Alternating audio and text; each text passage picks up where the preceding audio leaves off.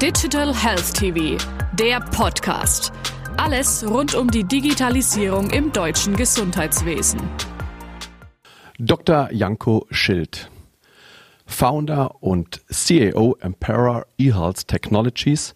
Unser heutiges Thema künstliche Intelligenz und digitale Innovation. Herzlich willkommen, Herr Dr. Schild. Ja, guten Tag. Danke für die Einladung. Gerne. Welchen Stellenwert haben digitale Lösungen in der Medizin aktuell und in Zukunft? Ja, ich denke, die digitalen Lösungen in der Medizin nehmen immer mehr Raum ein, insbesondere mit den derzeitigen politischen Aktivitäten rund ums digitale Versorgungsgesetz wird in Zukunft auch im deutschen Gesundheitswesen der digitale Anteil an Medizin deutlich erhöht werden. Ich denke, ein Hauptthema dabei ist unter anderem, dass wir insbesondere den Patienten mehr in den Mittelpunkt rücken damit. Patienten haben mehr Anspruch auf digitale Dienstleistungen in Zukunft. Das fordert den Arzt natürlich extrem. Deswegen brauchen wir auch neue, ich sage mal, Ausbildungswege und äh, Zusatzzertifikationen für Ärzte, die genau wissen, welche digitale Lösungen sie anbieten können. Ich sehe aber auch eine große Chance für das deutsche Gesundheitswesen, auch diesen allseits bekannten Fachkräftemangel in Zukunft ein wenig zumindest äh, dort zu beseitigen. Und ich denke, in Zukunft wird der Arzt auch wieder mehr Zeit haben mit der direkten Interaktion für den Patienten oder mit dem Patienten. Und ich denke zusätzlich auch spielt es eine Rolle, dass wir darüber nachdenken sollten, dass neue Mediziner, neue Klassen von Medizinern entstehen müssen, die sich mit digitalen Produkten und digitalen medizinischen Anwendungen auskennen, um wirklich die Potenziale zu heben. Ich würde mal sagen, so neudeutsch, exciting times for the German healthcare system, ja. Ist nicht die Skepsis vor Datenüberflutung und Entpersonalisierung der Medizin durch E-Health-Lösungen auch ein Problem für einerseits Patienten und andererseits Mediziner und damit auch ein Hemmschuh in der Verbreitung? Ja, ich denke, das stimmt immer noch. Ich denke, es geht viel von den Medizinern aus. Das liegt in der Historie begründet.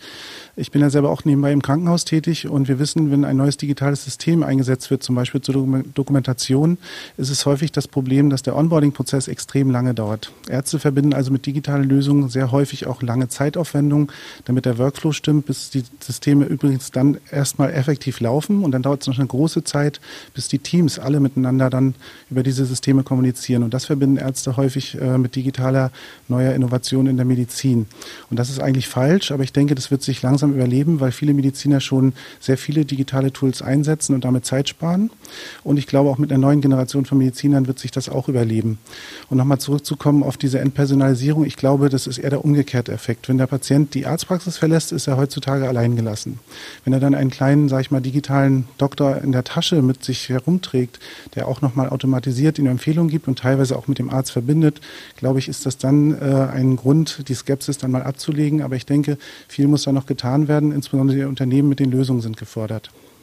Was ist aus Ihrer Sicht zu tun, um digitale medizinische Lösungen voranzutreiben?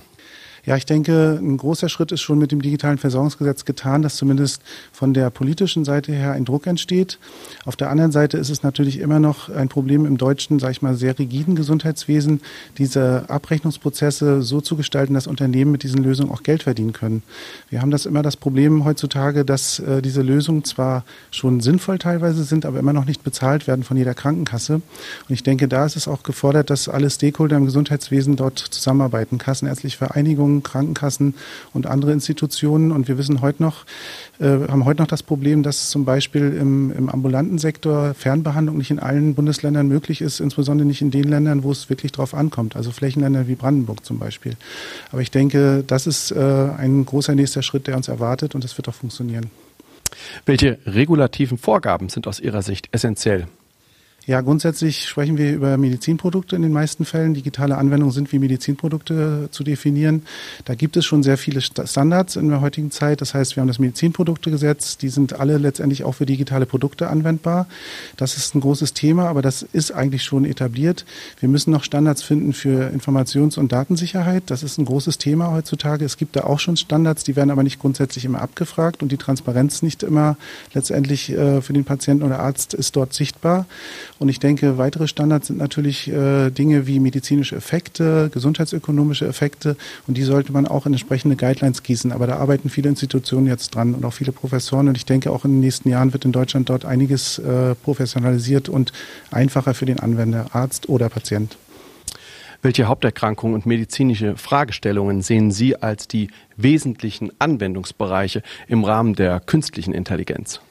Ja, ich denke, äh, der professionelle Anwender aus der Medizin, also Ärzte, Pflegepersonal, werden in den nächsten Jahren wahrscheinlich eher künstliche Intelligenz einsetzen. Wir wissen das schon im Bereich von Radiologie, Bereich von Tumorforschung. Dort ist schon einiges äh, derzeit in der Entwicklung. Ich denke, das wird ein großer Bereich sein, der natürlich auch professionell immer hinterlegt ist mit den entsprechenden äh, Knowledge dabei. Das heißt, da kann die KI nicht so viel Schaden anrichten, will ich mal sagen, wenn sie mal nicht funktioniert.